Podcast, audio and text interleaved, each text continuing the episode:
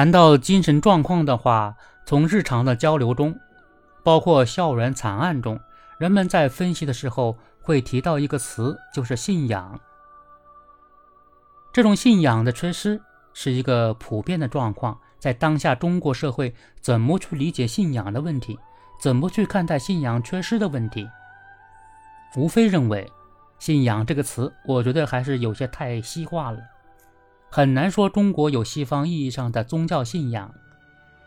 但是人们的心态和社会秩序都是比较稳定的，当然你也可以把它说成是信仰。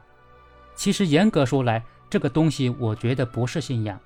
但是它可以说是一种比较高的精神价值，也可以说是一种信念，或者说有一些认同的东西。如果以信仰来界定这个问题的话，那很容易得出一个结论：既然是信仰缺失，当然是通过恢复信仰来解决这个问题，比如通过各种各样的宗教等等，这是一个很自然的解决方式。但是这样恐怕不行。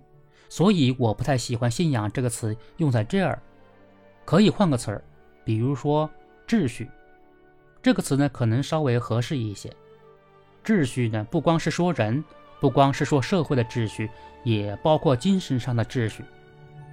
在人的观念世界里面，有没有高的东西，有没有低的东西？高的东西和低的东西之间是不是有差别？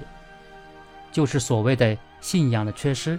其实是说，人们没有共同认同的一个超出于现实利益之上的这样一个值得追求的东西。